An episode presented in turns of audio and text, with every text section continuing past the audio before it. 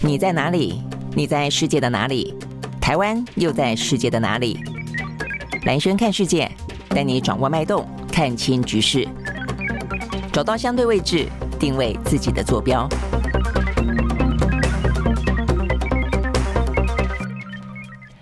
好，大家好，我是兰萱，欢迎收看今天的兰萱看世界啊。这个今天的话呢，是在我们在二零二二年的最后一天的直播日啊。呃，接下来再见面的话呢，就是二零二三年的一月三号礼拜二了哦。OK，好，所以呢，在这边要先祝大家呢新年快乐啊。那这个未来这个周末有三天的假期，呃，不晓得你是不是也安排了什么样的一个跨年的活动呢？呃，OK，好，所以呢，这个跨年活动。呃，总是哦，非常开心了哦。那我想，这个通常，尤其过去这一年，二零二二年过得也是还蛮沉闷的哦。这个最主要还是因为疫情的关系，然后全球的整个的气氛哦，呃，俄乌战争啊，然后再来的话就是经济哦。我想整个的呃。压力都还蛮大的，那这样的压力的话呢，显然的到二零二三年还是会持续下去啊。我们待会会为大家啊来分享一些呢呃国际之间的媒体啊整理到的回顾过去一年，然后展望未来一年非常简要的一些呢概略啊。那呃不论如何，我想自己整理好自己的心情是最重要的啦啊。那自己在过去二零二二年是不是有什么样的一些？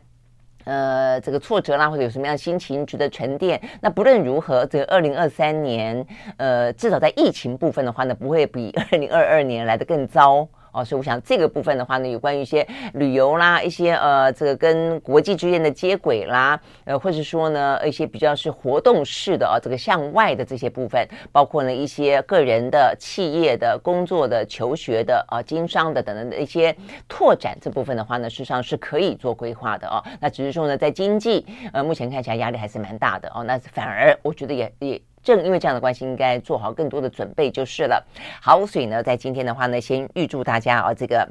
新年快乐！那呃，要特别提醒大家的是，呃，这个虽然疫情放宽了，但是呃，这个对台湾来说，呃，第三波哦、呃，这个对我们来讲，这个叫第三波。国际之间已经到了什么第八波、第九波去了啊？那这个第三波呢，正要开始啊。那所以，如果说你是呃还没有染过疫的，或者说你染疫了超过三个月的，或者是说呢，你偏向于啊，这个是属于高风险族群，不管是因为年龄的关系，不管是因为呢这个慢性病的关系，可能哦、都在未来这几天要稍微注意。那当然在。一月二十一号啊，这个除夕夜之后的这个呃年假哦，我觉得也要稍微的注意一下哦。好，那你从这边讲起的话呢，就是先来看看目前的这个全球哦，这个相关的疫情，对台湾来说的话呢，已经连续好几天哦，都是呢两万八、两万七哦这样的一个数字。那在昨天的话呢，是两万七千九百五十五个人单日新增哦，那有三十六个人死亡。那就全球来看的话呢，我们先不讲中国大陆哦，这个呃日本，日本的话呢持续的飙高哦，所以它在昨天啊已经。来到了十九万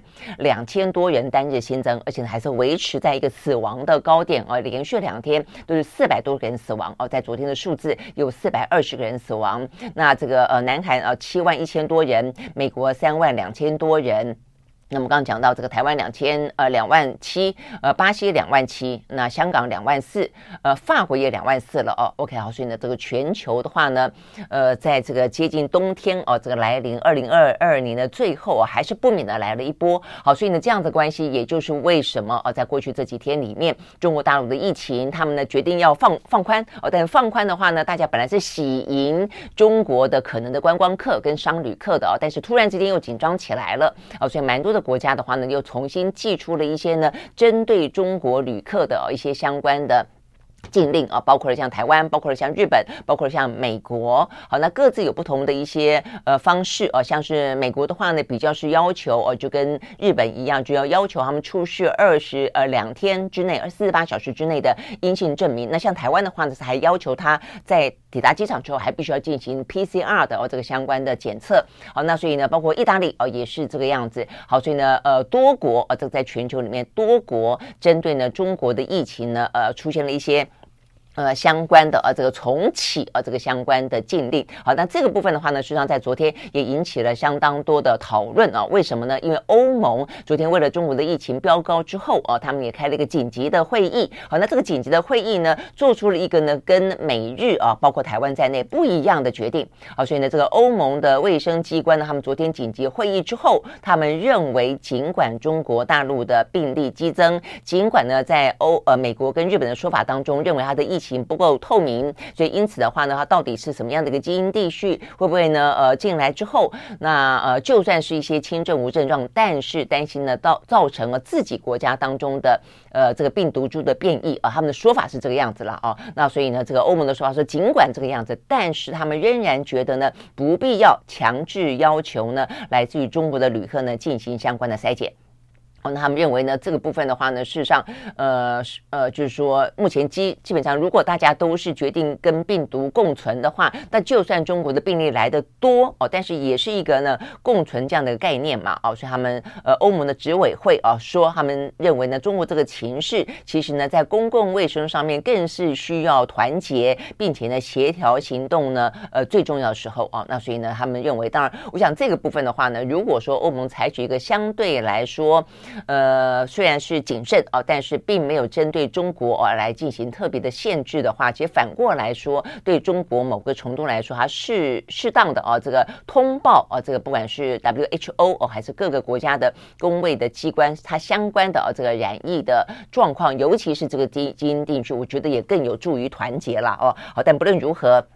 呃，这个欧盟采取的方式是认为不用过度的紧张，然后呢，也不用啊特别针对中国的旅客呢来进行相关的强制性的检测啊。我想重点是在强制性的检测。那这个部分的话呢，是得到 WHO 哦他们这边的支持的哦。所以 WHO 呢，呃，他呃在昨天也发表谈话啊，他说呢，因为中国呢缺乏了疫情的资讯，他可以理解呢很多呃有几个国家寄出了相关的筛检啊，这个要保护自己的人民啊，但是呢，他们对这个部。的话呢，保持一个开放的态度啊。他们也特别提到说呢，欧盟目前并没有采取类似的措施哦，所以呢，他也特别的谭德赛啊，他就在推推特当中表示说呢，世卫组织需要更详尽的资讯啊，来做出呢对于中国疫情目前看起来飙高的全面性的风险评估。好，但是呢，他也没有啊。特别的呃，这个强调说呢，呃，建议或者不建议啊，这个各个国家采取什么样的措施？它只是呢，呃，算是啊，这个呃，蛮客观的啦。就是说目前的状况啊，有些国家呢强制要求，有些国家呢并不这样要求。好，但他们认为呢，呃，这个最好哦，中国大陆可以提供更详尽的数字。好，那不只是呢，呃，这个欧盟啊，他们认为不需要啊，这个强制，包括呢，呃，另外的话，英国也是啊，所以这个英国的话呢。我们看到这个今天相关的英国的消息啊，也是特别提到，呃，这个部分讲到说，英国并没有啊这个特别的跟进啊，所以他们的卫生大臣在今天的话呢，跟他们的首席的一些医疗官等等啊，这个专家也是特别开会。讨论了英国是否需要跟进美国跟日本等国。好，那他们谈到说呢，这个部分认为说呢，他们自己本身啊，这个呃已经相当程度的都已经染疫了啦，啊，在英国境内那形成了相当程度的免疫力，而且疫苗的覆盖率以及防护力都算是高。目前呢也没有出现呢危险的新变异株的呃这个迹象，也因此他们认为呢，对于来自中国的呃。呃，入境的旅客啊，实施防疫限制意义并不大啊，所以呢，呃，因此不考虑啊跟进。好，所以我觉得这个当中当然。呃，有些是不同的，比较呃严谨一点的，或者说比较呃就是防卫意识高一点点的啊，这个风险意识更高的呢，他们就采取了一个比较呃绝就是比较呃强的反应了啊。那呃那另外的话呢，有些就认为说应该啊这个嗯大概其实英国一从一开始啊，它就比较是属于那种佛系的防疫，觉得只要呃这个集体的大门染疫过了以后的，就未必哦会有这个呃影响。但你说中间到底有没有一些政治上的考量？坦白讲啊。我们很难去细说或者去论断啊，但是呃，对于这个中国大陆来说，他们肯定觉得，呃，这是有一些掺杂了一些呢不科学的因素在里面。好，所以呢，针对呢美国啦、日本啦、台湾啦等等国家，呃，在这个几天之内，呃，快速的表示呢，要对中国的旅客呢实施相关的强制的做法啊。呃，这个中国大陆的外交部哦的发言人就特别提到说呢，希望各国以科学的态度跟科学的方式来面对呢中国这一波哦，这个放宽之后的呃这个相关的嗯这些。呃，出呃入出境的一个状况，OK，好，所以我想这个就反映出来的是，就现在来看了啊，就是说大家心里面是有点矛盾的啊，这个又在经济这么的低迷的状况底下，如果说呢中国大陆的呃这个旅客啊，这个呃可以倾巢而出的话啊，其实对于各个国家来说都会是好消息，会喜迎啊这个中国的观光客，尤其他们的观光客呢消费力都很强劲啊，呃，更何况说憋了两三年了啊，这个报复性的消费，事实上呢是全球。目前呢都，都其实哦还蛮盼望的啊，但是哦在这样的一个状况底下，看到像是意大利哦这个呃两班航班就再来了哦百分之八十几五十几的染疫比例的哦这样的一个旅客，当然可能会有点担忧了啊。好，所以呢这个部分像是昨天意大利他们自己采取了哦这个欧洲里面呢呃这个相关第一个啊这个采取禁令的国家，他也呼吁欧盟跟进哦，但显然的欧盟并没有跟进，英国也没有跟进啊。所以呢，这个意大利成为少数当中，他们对于呢这个中国采取呢比较呃这个呃强制性的啊，或者说要求再出示呃这个相关的阴性证明的国家。呃，那意大利当然这个他们有好几个中国城啊，他们跟中国的呃这个经贸的往来是还事实上是还蛮蛮频繁的啊。那对他们来说，相对来讲是更加的谨慎。好，所以我想这个部分的话呢，是呃。大家有点点就是，呃，岁末年终哦，这个比较不一样的呃忧喜参半的心情啦，因此也采取了这个松紧不一的面对中国大陆的一些相关的呃手段。好，所以我们很快的让大家知道一下这个目前的状况啊。好，那这个情形的话呢，事实上当然也要回到这个中国大陆本身的疫情到底有多严重啊？呃，就他们自己本身来看的话呢，其实他们确实也认为现在是一个呃这个疫情高峰。呃，当然疫情高峰回到我们在刚刚在讲到说欧盟跟英国的说法，就。如果自己的国家当中大部分人都已经染疫了的话，呃，我觉得唯一要考量就是所谓的变异株啦，会不会产生新的变异株？哦，所以对于中国大陆来说，他们的基因定序变得很重要，他们应该提供更详尽的。如果提供的够详尽的话，其实对于很多的国家，呃，降低防备哦，这个呃，这个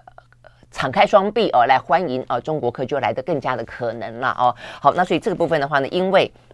呃，这个中国大陆目前看起来数量是还蛮高的哦。这个今天媒体报道说，他们自己啊，这个呃，就自己的疫情来看，我们昨天有讲到说，他们认为最高峰啊，呃，包括台湾啊，这个的专家也预估大概四亿多人吧，哦，那是不是最近的这呃两三个礼拜当中啊，就会到达高峰，反而在这个春节过后哦，可以呢，呃，比较平缓。那这个目前看起来各有各的不同的一些时间差，呃，但是就现在的状况来看的话，到达就已经是在一个相对高峰哦。这个目前应该是都还蛮确定的。一位呢，呃，是北京的前首席科学家啊，叫曾光的哦。他在呢线上的峰会特别提到，他说呢，没想到这一波呢是来势汹汹哦。他说呢，大家说可能染疫哦，是不是差不多已经呃过半了？他认为北京的染疫率哦，可能已经超过了百分之八十了，甚至更高。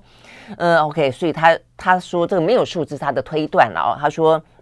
呃，这个推断起来的话呢，呃，目前看起来哦，他说，呃，他认为啊，这个目前的染疫率哦，这个上升的速度是超过预期的。那他就说呢，很快的啊，我们呢应该就会超过百分之五十，包括百分之六十、百分之七十，甚至百分之八十啊，这是他的说法。那呃，依照北京的人数来看，两千一百多万人，跟台湾的总体人数差不多的话，如果说很快的这几天之内就会超过百分之八十的话，代表他就刚刚是在北京就有一千七八百人啊，这个染疫啊，一千七八百万人染疫了啊。OK，好，所以呢，这个是。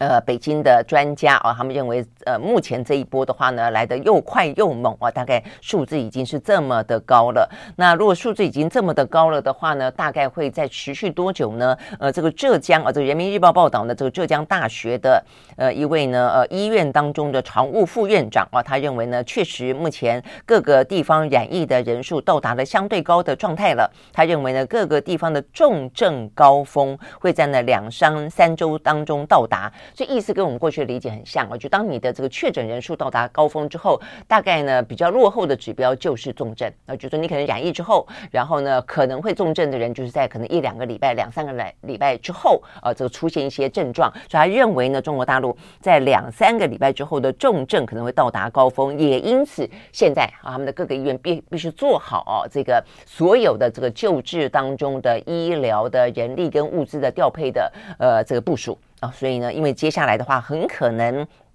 呃，就会到达饱和。那有些医院现在已经到达饱和了，所以是不是想办法让这个轻症的可能要先清出去，呃，来准备迎接哦、这个下一波的接下来的呃这个两三个礼拜之内哦、可能的重症。好，所以呢，这是目前看起来呢这个中国大陆哦、这个最新的疫情的状况啊。所以呢，呃，他们大概自己也呃虽然没有公布数字，他们自己也稍微的感受到啊、这个大概都示警了啊、这个目前应该就在正高峰啊、那所以呢，这个部分呃是不是可以啊、这个如愿的啊？这在三两三个呃礼拜之后度过重症的高峰，然后呢，可以用比较轻松的心情啊去迎接呢呃这个春节啊这个传统的啊这个华人社会当中的春节团聚的到来，我想这个对中国大陆来说是一个蛮大的考验了哦。OK，好，所以呢这个部分呢是。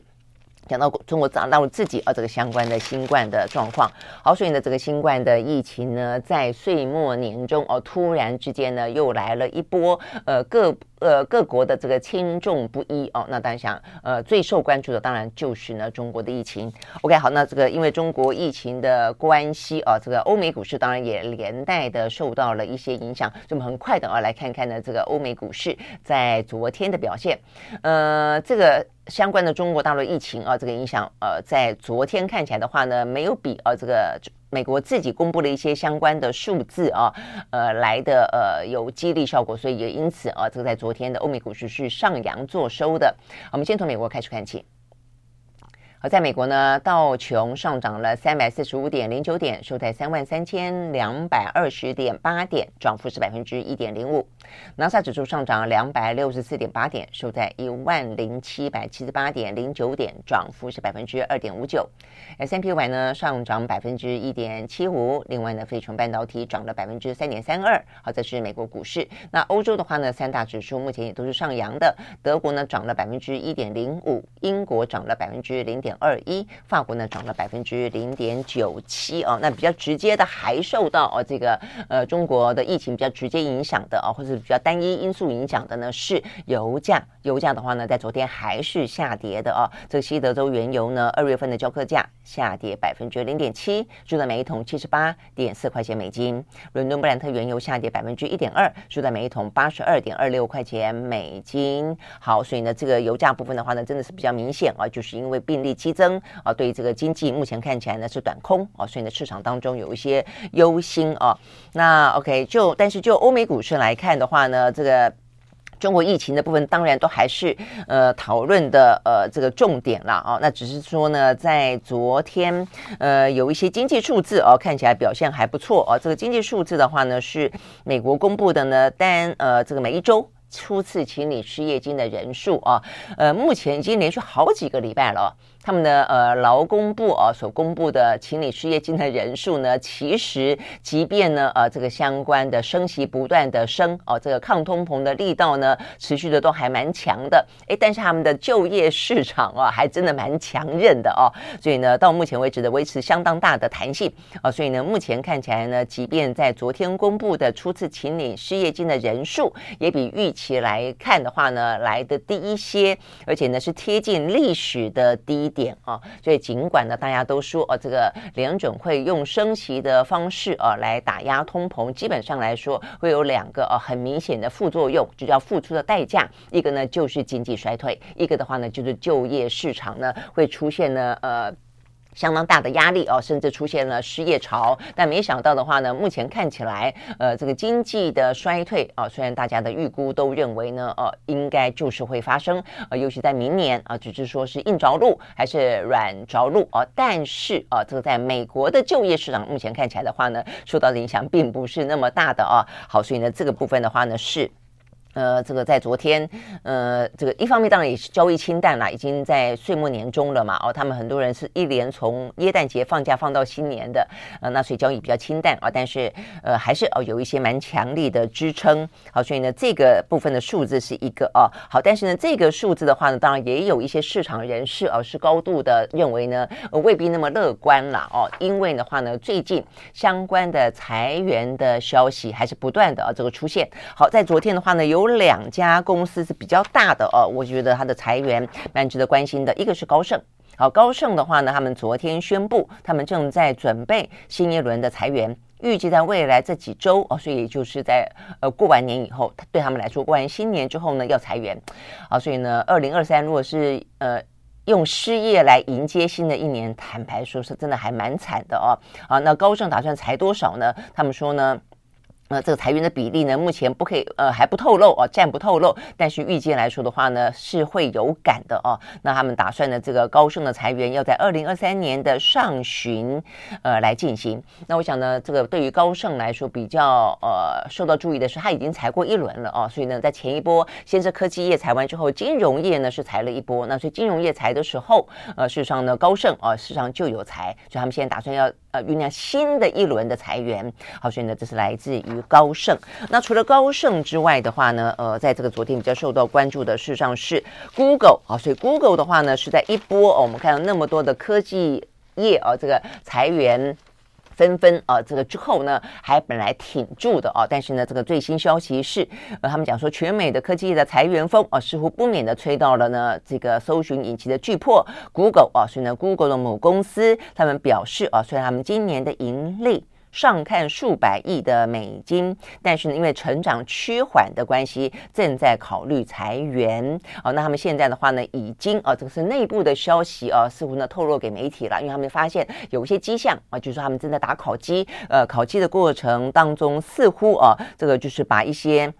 员工的评鉴啊，这个暗示可能要作为呢裁员的标准。那这个当中的话呢，有百分之七，呃，因为很多的大公司啊，它是给你，呃，就打分数的时候，它不是完完全全看你这个呃表现如何，是一个开放式的打分数法，而是可以会给你分等级哦，说比方说 A 的多少人，B 的多少人，C 的多少人哦，那可能假设低的。百分之六哦，要有百分之六的人，那这个部分的话呢，是不是就是一个被裁员的呃这个呃可能性哦？所以对他们来说的话呢，呃，应该内部有一些呃这个相关的讨论跟风声吧啊，认为他们呃觉得呢最底下的这一这一个占百分之六啊这样的一个评鉴的。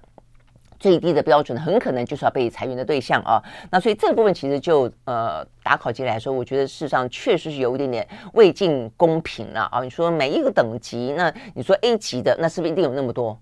哦，那或者说是不是更多？那你说你只能够放十个，只能够放百分之一，那这个部分其实就未必啊，就有一点。有些人一直被挤进去，或者有些人一直被刷下来。那同样的啊，这个放在最低的那一层的，为了要符合相关的比例，而是不是有些人就因此啊，这个逃过一劫，或者有些人因此呢就被塞进了可能的失业名单啊？所以对他们来说的话呢，这个部分。呃，是现在呢，他们讲到 Google 的内部呢非常不安的部分。那如果是百分之六的话呢，换算起来其实人不少，有一万一千多人。OK，好，所以呢这个部分的话呢，呃，是讲到 Google 啊，目前看起来在继呢什么 Meta 啦、Amazon 啦等等的这个呃大裁员之后啊，很可能呢，呃，这个 Alphabet 啊，这个等于就是 Google 的母公司也要进行相关的裁员。好，那这个呃，他们讲到说呢，营收哦、这个成长趋缓，最主要这个数字是这个样子啊，呃，在第。三季的时候，比起去年的营收大概降低了百分之二十七。好，所以呢，这个部分的话呢，是我们看到跟今天啊这个相关的一些呃欧美股市才呃跟这个油价有关啊。那至于个别的话呢，呃有几个了啊这个。在今天啊，这个相关的科技类股是受到支撑的啊。这个支撑的原因呢，呃，跟一个电动车啊，跟一个台积电啊是比较有关系的。啊，台积电的电的好消息实际上在台湾啊，这个昨天就有这个相关的讯息出来了，那就是呢，他们在台南的科学园区已经举办了三纳米的啊这个呃扩厂。我看今天还有一个上梁典礼的一些呃画面跟照片啊，所以呢，这个部分的话呢，呃，这个国际媒体报道说呢，呃，台积电董事长刘德英致辞的时候强调。未来十年将会是半导体产业价值链中快速成长的时代啊，呃，也因此台湾呢将在全球的经济发展中扮演更关键的角色。好，所以呢这个消息出来啊，这个台积电 ADR 大涨百分之四。好，所以呢这个涨幅还不小。那事实上是啊，我们也谈到过说，为什么晶片大战就美中来说这么来来的重要啊？这个未来的科技发展里面，晶片呢将扮演非常重要的角色啊。所以呢，所有的啊一些。呃，讲到一些 AI 啦、智能啊，这个智慧办公、智慧呃，这个居家、智慧医疗等等等啊，它可能都需要呢有一些呢相关的呃侦测跟感应，而这个侦测跟感应里头都需要有晶片。好，那所以呢这个部分的话呢，呃，很显然的，呃，台湾确实是可以扮演一个呃很重要的角色。那只是这个角色啊，这个就对对台湾来说，呃，势利势弊啊，因为对呃各方争取，比方说，当然大部分是利啦哦，那势弊的理由在于。说呢，因为美国很需要台积电，也担心台积电呢，呃，这个呃，跟被中国大陆啊、所利用之之类的哦，所以它就会有一些拉拢跟限缩哦。那我想这个部分的话呢，是在地缘政治当中呢掺杂进来的呃一个比较复杂的因素。那另外的话呢，除了台台积电之外，特斯拉。特斯拉的话，昨天呢股价飙高百分之八点零八啊，那这个部分的话呢，完全是跟前一天的气氛啊，这个方舟的投资啊是概念一样的，它并不是有什么样子的好的啊，这个多大的利多消息，而是逢低买进啊，所以呢，摩呃摩根斯丹利啊的分析师说，最近呢呃这个。特斯拉的一些被抛售啊，已经为特斯拉呢创造了一个非常棒的啊这个买入的机会啊，因为你要回想过去这段时间，特斯拉是一路怎么样涨涨涨涨起来的啊，那所以现在看起来呢，虽然跌下来了，但是未来的话呢，应该还是可以被期待的。好，所以呢，这个消息出来之后呢，特斯拉突然之间呢，哇，有很多人去买了。OK，好，所以呢，这个部分的话呢，是讲到的哦，这个呃，在昨天科技类股哦，这个稍微的挺住的一些相关的原因。不过这个部分的话呢，我觉得也跟我们在这个二零二二年底展望二零二三，我想这个气氛当然是一样的。虽然整个的经济逆风啊，这个景气低迷是在明年可以预期的，但是呢，这是一个整体的大环境啊，未必代表的是个别的产业呢，它不具有未来性。有些趋势的话呢，持续性的它是强劲的，它是存在的，它就是。一个未来性的产业，我想呢，不管是我们刚刚讲到半导体，不管是讲到电动车等等哦，我想都是哦。那我想这些部分的话呢，呃，熬过了哦，熬过了呢，明年的这个经济的低谷哦，未来的话呢，准备好的人就是可以呢乘风而上的人啊，包括人跟企业都一样。OK，好，所以呢，这个部分的话呢，是我们讲到。跟经济话题比较有关的部分，好，那再来的话呢，就来看看啊，那跟经济有关的一个部分的话，也看到这个中国大陆哦，这个中国大陆因为它现在疫情的关系哦，所以他们现在呢压力很大，但是也看得到他们现在正准备一方面啊，呃，打算啊，这个在疫情过后的话呢，要力拼经济啊，是这个最新消息，为了促进呢这个经济的好转啊，这个中国大陆的官方昨天宣布，他们在。元旦哦，就是下个礼拜开始了哦。这个元旦开始要对一千零二十项的商品实施低于最惠国税率的进口暂定暂定税率，就是降关税啦。美中过去大战的时候是呃这个拉高关税啊，所以这个等于是筑起贸易壁垒啊，这个等于是呃自我防护啊，那避免了这个中国的呃产品倾销之类的这样的概念。所以相对于这样的概念呢，如果降低关税的话呢，就是需要大家哦这个都进来哦，那所以呢可能会有一些更便宜的啊这个呃这个商品啊呃更平价的可以进来。那尤其所以你会看到哦，他们的这个相关的政策里面一千零二十项里面特别针对。新冠抗新冠病毒的用药的原料，还有呢抗癌的药物，甚至要实施零关税啊，就欢迎你大量的进来啊，所以对于他们来说的话呢，更多的原料进来，他们更可以去有更多的一些产制嘛啊，那符合呢这个市场当中的需求。好，所以呢这个部分的话呢。是呃，这个大陆拼经济的呃其中一个手段，它要降上千项的产品的关税。那再来的话呢，它针对呃大陆呢曾呃有过啊、呃、这个签署十九个自贸协定啊、呃，这个自由贸易协定，呃跟一些优惠的贸易安排的国家啊、呃，这个继续的啊、呃、就等于是对象了啊，这个继续实施呢相关协定好的税率，包括跟台湾的 ECFA。OK，好，所以呢这个。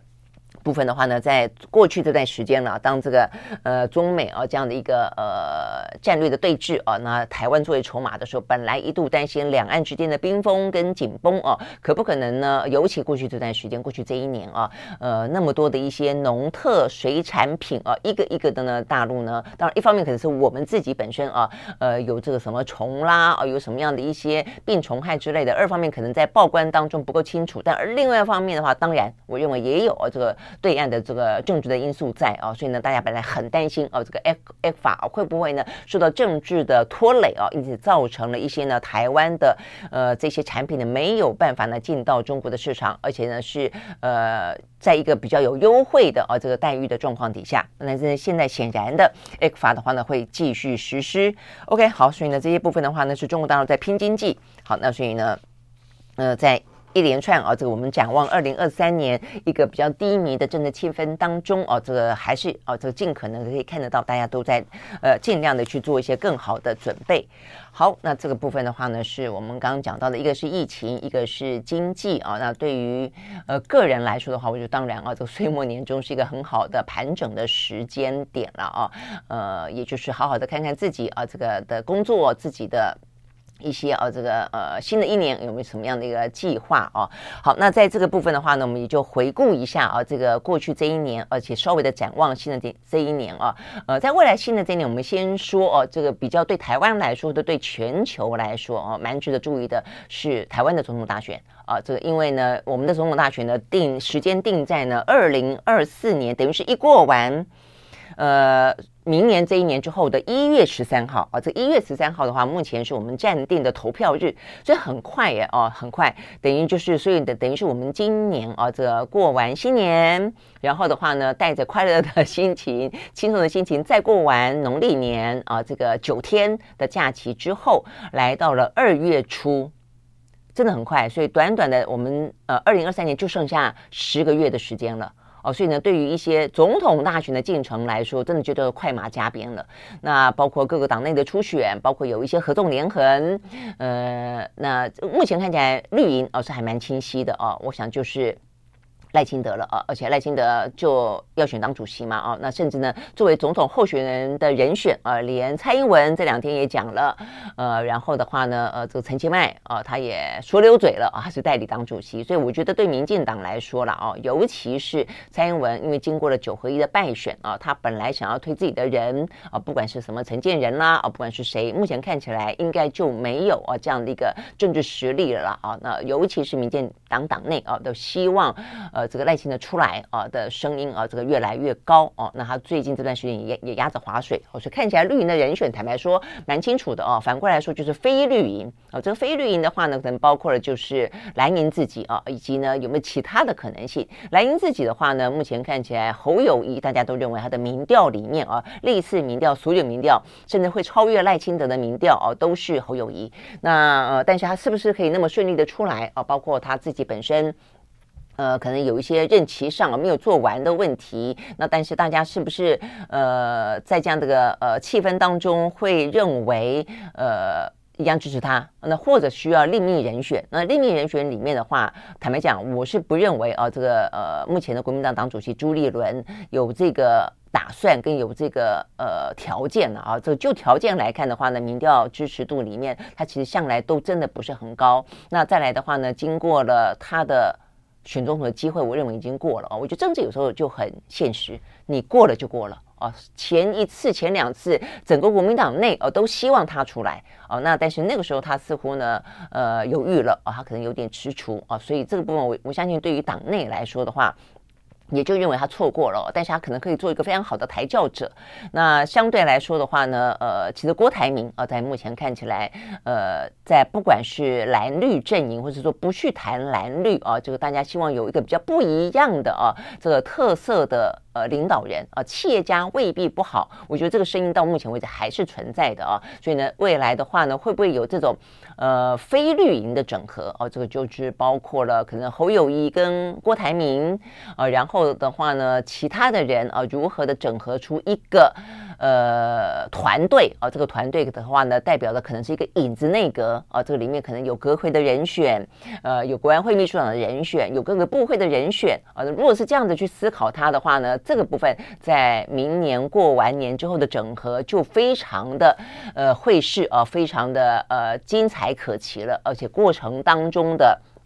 合纵连横就会来得非常的关键，而且绵密了啊！这个里头的话呢，可能你还包括了呃什么呃柯文哲啊，包括了呃。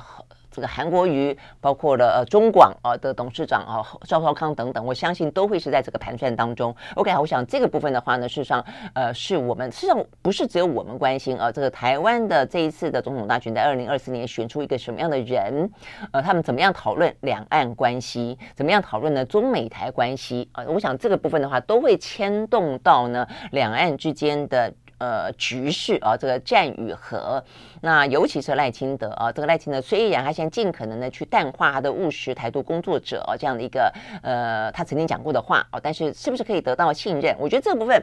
呃，如果他啊，这个基于全球的局势以及台湾的发展跟未来，还愿意放弃他曾经过去说过的话，呃，也就是呃，所谓的台独，大家最担心就是你要重新改过号。哦，改改改国旗哦，等等等。那如果说你的说法就是台湾中华民国是一个主权独立的国家，那么这个部分事实上是台台湾哦的人民大部分两千三百万人的共识。这部分其实蓝绿之间就没有那么大的差别了哦。那但是。你要怎么样拿出啊这个呃真正的实质的一些作为哦，或者说一些政策，因为现在目前民进还是执政嘛啊，让大家相信你啊，尤其包括让对岸也要相信。我想这个部分的话呢，会是啊这个未来的关键，也会是美国可能会表达关心哦。所以美国在这个过程当中，当然哦，他也会呃相当在意哦。某个程度来说了啊，你就说总是哦，台湾的大选里面总是会有美国的影子啊。那我想这个部分的话呢，是全球哦都会关注啊，这个中华民国。选选出一个什么样的总统，而这个总统的话呢，在两岸关系上面，他扮演是一个什么样的角色？这个角色的话呢，他的主张是比较可能引战，还是比较可能避战？我想这个呢，会是呢。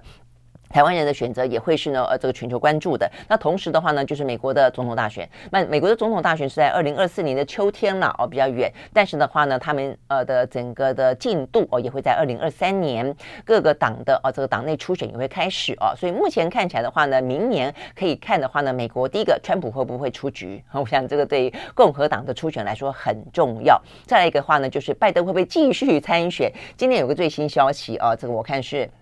美国 CNN 的报道啊，他们报道说呢，这个拜登啊，现在在呃这个新新年的期间，他们已经呃跟家人去跨年了。然后的话呢，到一个他们呃蛮传统的一个度假地，是加勒比海的一个岛上啊，这个去度假。然后呢，报道说，根据知情人士的说法，拜登基本上已经决定要参选连任了。OK，好，所以呢，这个拜登先前就有讲到说。因为他们的期中选举选完之后，那整个的选举的结果，呃，比意外中的来的更好嘛啊，他那个时候就有讲到说，他要跟 Gail 啊，他的老婆第一夫人讨论讨论啊，要得到这个家人的呃允许之后，他可能会考虑啊，要不要呢来参选连任。嗯，那显然的啊，这一次的度假会是一个呃。呃，关键的时间点哦，但是很可能也就是呃他自己的心意啊，听起来已经是蛮蛮蛮确定了，等于意思就是说，除非啊，就除非呢家人强力反对吧啊，否则的话呢，他还是有至于继续报效美国啦啊。那如果是这样子的话呢，呃，这个真的啊，这个。现年八十岁的拜登，要在寻求四年的啊这个任期的话，嗯，这个呃算是年纪啊，就还我想对他来说还是一样，这是一个他最大的挑战吧啊。呃，如果说他像过去一样偶尔什么忘词啦，啊、呃，有一些比较呃看起来呃这个呃老迈的啊这个形象出来的话，可能就会对他比较不利。但是有些时候你会发现很灵光哦，那我想这样子的话呢，年龄就不会是大问题了啊。OK，好，所以呢，对于美国来说哦，等美国明年的总统大选，呃。各自而出现什么样的候选人啊？尤其是共和党内啊，他们怎么样去讨论？因为对于美国来说，所谓的民主的崩解啊的崩坏，比较来自的是共和党内面对川普的态度啊。那如果说呢，川普主义川普路线。呃，在明年，呃，共和党内出现了一个被淘汰出局的一个状况的哦，成为少数的话，那么其实美国回到一个相对来说正常，是一个比较建设性的竞争，那么一个态势的可能性就会来得更高。OK，好，但是这样子的状况，呃，也未必会更改他们对中的政策啦哦。我想他们对中国的政策。呃，算是蛮具有强度的竞争。我想这个部分的话呢，在五年、十年内是不会改变的啦。哦，OK，好，所以呢，这个部分的话呢，是我们展望新的一年。那展望新的一年，当然还有一个二月二十四号，也就是呢，今年二月二十四号是俄乌发动俄罗斯对于乌克兰发动侵略的那一天。很快很快的，我们过完了农历年以后，转眼之间就二月二十四号了啊、哦。所以呢，目前呃，泽伦斯基曾经有丢过。丢出过一个想法，就是可不可能在明年俄乌战争的周年，能够呢有任何的和平峰会举行的机会啊？那如果可以的话呢，真的阿弥陀佛了哦。但是的话，目前看起来的话还是很遥远啊。那可不可能有任何的契机啊？真的需要，我觉得这需要，这需要神机。真的，因为到目前为止啊，这个乌克兰的说法是说，他不可能在割让任何一块领土的状况底下坐上谈判桌。好，那问题，俄罗斯说他不可能在没有解决呃顿巴斯克以及呢卢卢甘斯克这些地方啊，呃，因此这是他们当初展开特别军事行动的理由嘛啊，就没有可能不可能在这这个地方没有啊让他们尊重他们自己一个独立自觉的意志之前离开啊乌克兰。那这个，这不是就完全没有交集，甚至是呃严重的抵触吗？哦，所以如果没有双方各退一步的任何的可能性啊，我想这个可能性可能要到某一方。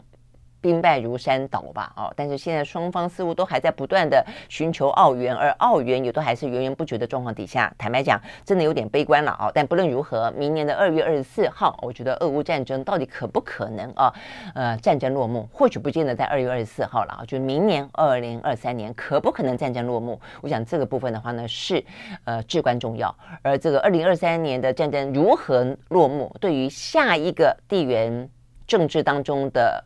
风险高的地方，我觉得会是一个很重要的警惕哦。就怎么样发生，怎么样落幕，在过程当中，呃，取得了什么样的教训哦？那我想呢，不管是在台海之间啊，不管是在呃朝鲜半岛啊等等，都会是一个很明显的啊这个嗯前车之鉴啊，它提供给大家。呃，如果到最后呃俄罗斯它真的是惨败，它必须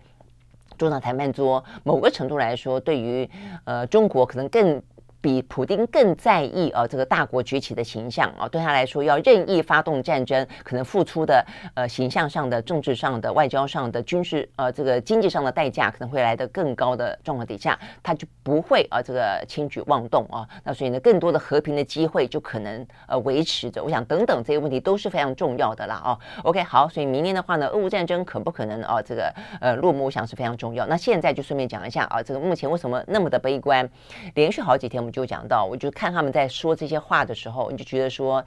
不可能啊，说是一件事情啊，那事实上是不可能。那我想国际之间的分析啊，也都是越来越倾向于这个样子啊。那昨天啊，显然的，呃，就是用实质的行动告诉你说，就就是不可能啊。呃，昨天。俄罗斯呢，发动了这段时间以来呢，最狂、最最疯狂的轰炸啊！其实每次都说是最疯狂，后来都会更疯狂啊！昨天的话呢，他呃以自杀式的无人机哦、跟呃这个一百二十枚的飞弹，呃从海陆双方哦、这个轰炸。乌克兰啊，这乌克兰那包括了呃什么乌克兰的首都基辅，第二大的城市哈尔科夫，西方的这个呃比较靠西边的一个城市呢，利佛等等啊，通通都在轰炸。过去比较西边的话，它还比较呃，因为距离俄罗斯远一点嘛，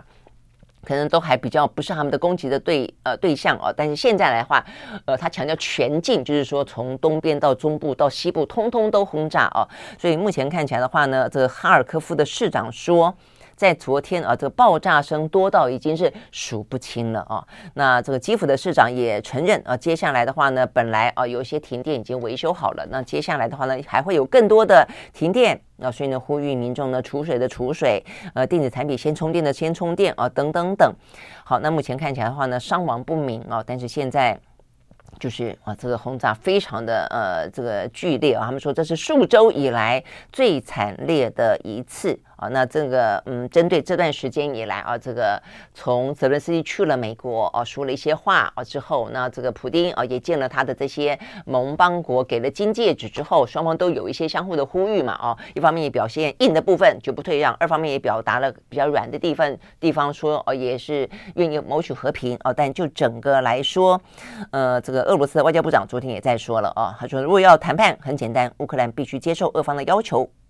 放弃已经纳为俄俄国领土的四个地区。啊，他说已经纳为俄国领土是指的他们自己去进行公投啦。啊，只是这公投大家其实并没有承认嘛哦，那所以这就是我说他们这个是彻彻底底啊这个矛盾抵触的部分啦哦，所以短期之间你说要和谈真的很难，但是呢这个战争也不可能天荒地老的打下去吧啊。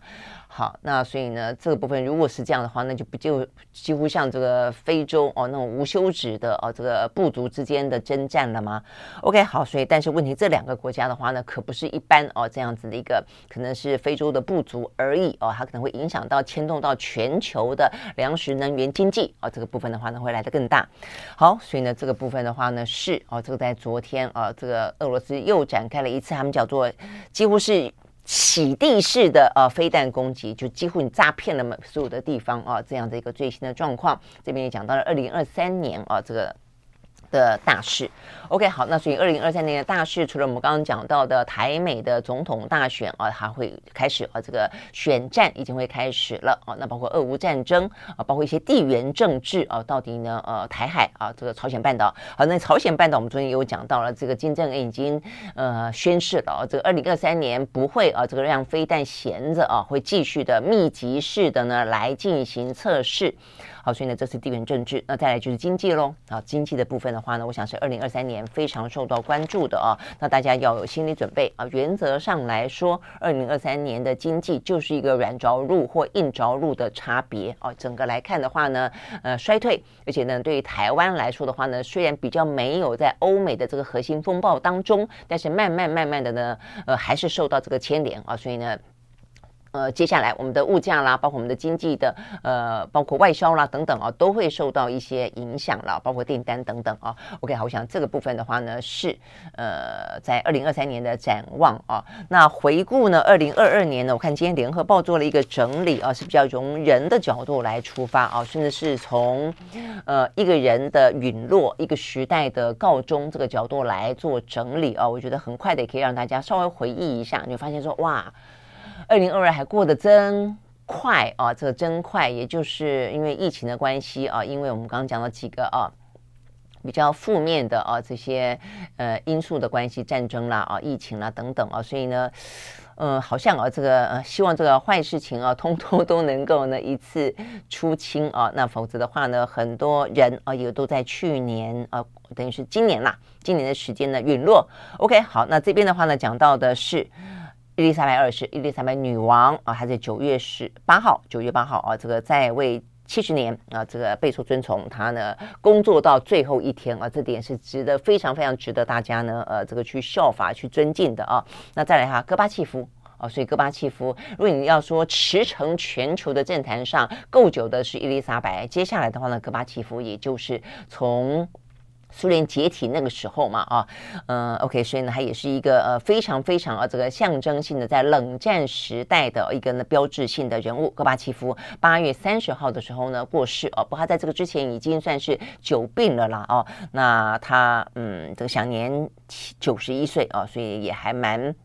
蛮长的。接下来江泽民啊，江泽民的话呢是在十一月三十啊，这个在前一个月的时候呢过世的啊。那他在两岸的啊这个呃历史的进程上面来说扮演了相当重要角色，尤其他那时候对应的是李登辉啊，所以呢台湾呢曾经波澜壮阔的啊，呃和的时候也是在那个时候呢最畅旺啊，什么孤汪会啦啊，什么会谈啦啊，这个但是呢呃突然之间借机用远了啊，这个两国不认了，这个突然间冰封的也是在那个时候啊，呃非但危机。哦，也是在那个前后。好，所以呢，这是江泽民。那再来的话呢，呃，在去年元首啊这些呢，一个一个陨落呢，在位置上现任的最受到关注的就是安倍。安倍的话呢，是就被 biang biang 嘛啊。那这个安倍啊，他不能算现任，他已经卸任了啦。但他的影响力啊，这个对于岸田来说还是非常的呃，这个明明确啊，非常的显著哦。所以呢，他也。看得出来啊，他并没有打算在卸任之后啊，呃，这个等于是离开政坛啊，所以呢，所谓的安倍主义、安倍路线的话呢，也不断的啊，这个在日本的政坛上面影响着印太啊，甚至呢，当初美国重返亚洲啊，这个重返印太，相当程度呢就受到安倍的这些呃影响啊，所以共同的一些合作啊，但是呃，没想到就是在他嗯整个的算是政治相对来说的巅峰吧啊，突然之间被枪击，好，所以呢，现在安倍呢。呃，过世之后啊，有些事情的话呢，也还在余波荡漾啊。这个对于安倍主义来说，他的路线了啊，到底呢，岸田会不会继续的去遵守，也就是跟美国哦更加的靠近，然后共同的呢去面对一个呢在亚洲崛起中的中国哦这个强权？因为在过去中国没有崛起之前，日本是台湾呃是亚洲的强权，那所以对他来说的话呢，如何跟这个中国崛起中如何分权，他需要一个。更大的强权来帮他忙，那就是美国哦。所以呢，这个对安倍主义的路线来说的话呢，这个战略非常非常的鲜明啊。所以呢，这个亲美啊，这个不用说。但是某个程度来说的话呢，安倍也还是维持了跟中国的贸易当中的往来哦。所以这个部分的话呢。安倍路线其实呃非常的微妙的哦，也还存在啊、在目前啊这样的一个印太的战局上，另呃也因此他对台湾来说算是呢历来最友善台湾台湾的一个首相。再来一个的话，就是他死的哦过程当中，他是受到统一教啊这样的一个嗯算教友嘛啊这个或者教友沉迷于统一教的教友的孩子啊。呃，他因此他的人生啊、这个备受剥夺、备受影响，因此他呃愤恨的对象发泄在了安倍身上。那有关于统一教呃这个部分，对于呃日本的政坛的余波荡漾，很明显，连续三四个的阁员都发现，因为跟统一教之间的关系啊，呃这个牵扯不清，因此而下台哦、所以呢，这个部分的话呢，对。日本来说，安倍晋三的枪击身亡哦，是一件大事。那再来的话呢，除了在政坛上面、政治上面来说的话呢，呃，另外有那种嗯，在呃整个时尚也好，整个在艺术哦，或者说在其他的领域当中，非常的呃影响深远的人哦，我想这个部分的话呢，在去年呃，在今年的过世也是受到大家的关注的。一个就是山宅一生，好，所以山宅一生的话，算是日本哦，这个跳上国际的时尚舞台当中哦，呃被。受呢，呃，这个西方推崇，呃，而着迷东方的禅啊，这个部分的话呢，山宅医生是一个，呃，这个翘楚中的翘楚啦啊，尤其他这个立体折叠啊，这样的一个呃布料的一个大大发明啊，这个也因此呢，到现在为止啊，这个。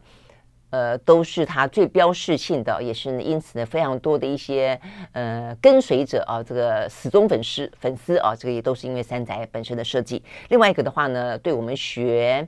呃，这个传播的啊，这个呃，这个喜欢电影的人来说，也是一个非常非常影响深远的人物，那就是呢高达啊，这个上鲁高达，他也在呃二零二二年过世。呃，他他最著名的话啊，就人家问过他，他在电影里面也嵌入了那么一个台词，呃，他讲的就是说，呃，断了气这本这个电影当中有一个台词啊，这个主角被问说。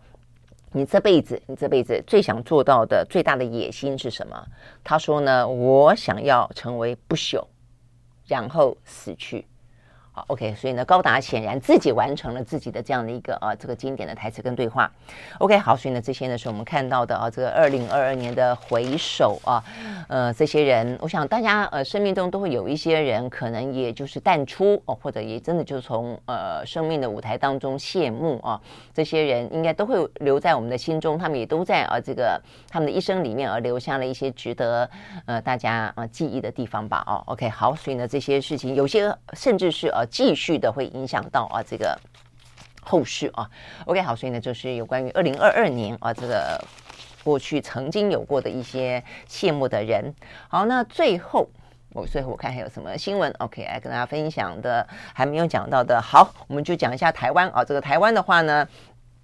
高端。呃，这个疫情啊，这个对台湾来说，在疫情期间最受到争议的就是疫苗采购了，以及我们自己啊，这个等于是在疫苗的采购期间，呃，一个是从外面购买啊，这个疫苗本身啊，这个反反复复啊，那引起了很大的呃争议啊。再来一个的话呢，就我们自己呢推国产疫苗高端，那呃推国产疫苗，我们都一直说，其实这是非常非常重要而且值得期待的事情啊。但是高端为什么会在这一次的新冠疫情的过程当中，呃，备受批评的原因在于说呢，它并没有哦这个完成啊这个一般来说公定的啊这个 WHO 哦，同时也必须要去认证的呃应该要有的啊这个三期的人体实验，但是我们的政府呢就花了很多的公帑去力挺，甚至中间传出来很多的啊一些呢可能是呃股价异常飙高哦，因为它一开始的话呢股价是。呃，不到一百块啊，但是呢，就在过去那几年的期间，从八十三块一路飙飙飙飙到去年的五月最高到了四千多块钱了啊，所以呢，这个部分的话呢，是不是有任何的内线交易？这部分的话呢，已经不断的讨论很多，终于新闻点在于昨天。我们的剪掉终于在选后兵分十六路哦，去查高端。好，那我想呢，这个部分当然啊，这个大家会问说，为什么又是在选后啊？似乎呢，选前我们的剪掉啊，都像是消失了一样啊。呃，各式各样的呃话题呢，似乎都无动于衷哦。但是呢，到选后的话呢，呃，黑金啊也在选后呢，呃，这个黑道也开始查啊。然后的话呢，呃，这个高端也终于开始查。那选前呢，查得多的呢，就是高红安。这真的也就是很。真的太奇怪了啦！哦，太奇怪了！你要说没有任何的政治的呃盘算在里面，你说我们的减掉没有官风向，我觉得真的很难让人家相信啊。但是这也是一个让大家非常痛心的地方。减掉照理来说应该要独立哦，你你你为什么要这样子啊？这个去糟蹋自己这样的一个皇后的贞操哦？但不管啊，总而言之哦，就是在终于在昨天，呃，这个点掉呢十六路啊，这个查高端，而且看起来显然的，他们手上是有一些证据的嘛哦，因为他们说。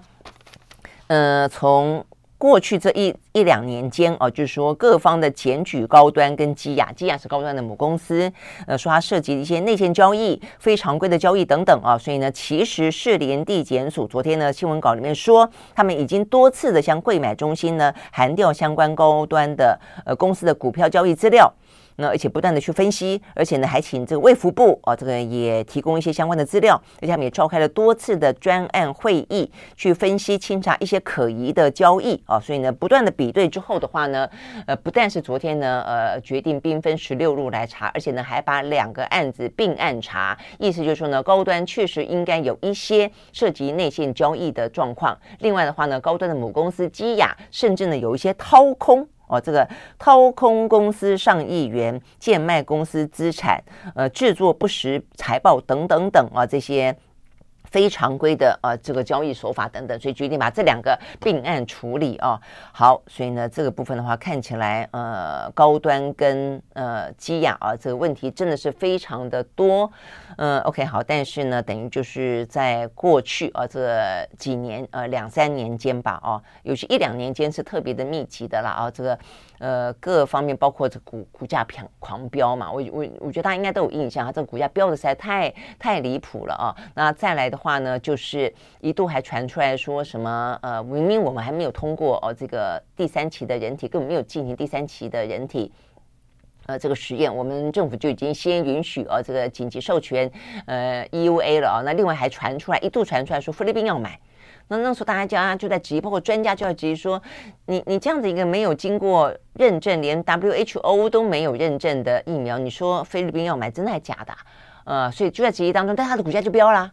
飙完来以后就说没有。没这没没没这回事，所以就显然呢，有人在放消息，在操作股价嘛，哦，那我想这些部分其实都就算是外行人看了，都已经看出有点蹊跷了哦，更何况呃这个内行人内行人去看了，好，但不论如何，终于在金管会啊这个九次移送之后啊，这个检调呢，终于在昨天啊这个二零二二年十二月三十号啊，这等于是今年快要结束了。啊的，最后一天啊，这个工作日啊，终于动了。OK，好，所以目前看起来的话呢，内部啊，他们目前掌握到证据，应该是有人啊，这个泄露呢消息给亲友啊，让他去买卖股票。另外的话呢，基亚的董事长张世忠十十八人啊，这个呃，这个约谈到案。OK，好，所以呢，这个部分的话是有关于呢，呃，这个呃高端哦、在经历过呢这个疫情，台湾慢慢算是趋缓了啦，哦、即便这两天的呃这个数字再起来，就是要提高警觉，但大家心理上面来说，呃，跟我们讲到了这个一关一般的这个资资源啊、这个医疗资源来说，应该不用太过担心啊、但是终于在这个时候，呃，该办的啊、也应该真的是要办了。OK，好，所以呢，这些是我们今天看得到比较重要的。呃，消息 OK，好，那应该差不多了哦。那其他的部分的话呢，呃，大部分啊，这个全世界我看到这个 BBC 啊整理了一个呢，也是二零二三年，大家整理的呢是一些呃，告诉你说全球大概真的是迎向跟病毒共存、解封的日子了，地球啊，这个应该是回复尽量要恢复的正常的运转了，所以它整理。下来的，如果说大家有兴趣的话，二零二三年想要好好的啊弥补呢过去三年没有出国的话，这边整理的都是一些呢国际之间的很棒的什么呃什么呃空飘气球节啦，呃什么呃威尼斯的啊什么面具节啦，呃等等啊这些非常好玩的啊一些。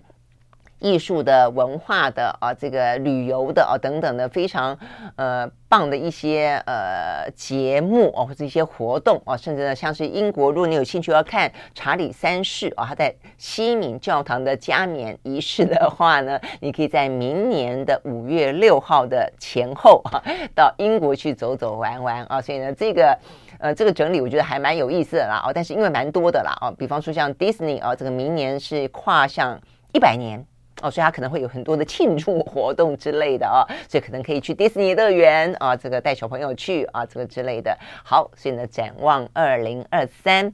呃，真的不论是啊这个呃二零二二我们经历过什么啊，都希望二零二三可以来得更好。好，所以呢，今天呢，呃，就是我们的蓝轩看世界，我们要明年二零二三年再见喽，拜拜。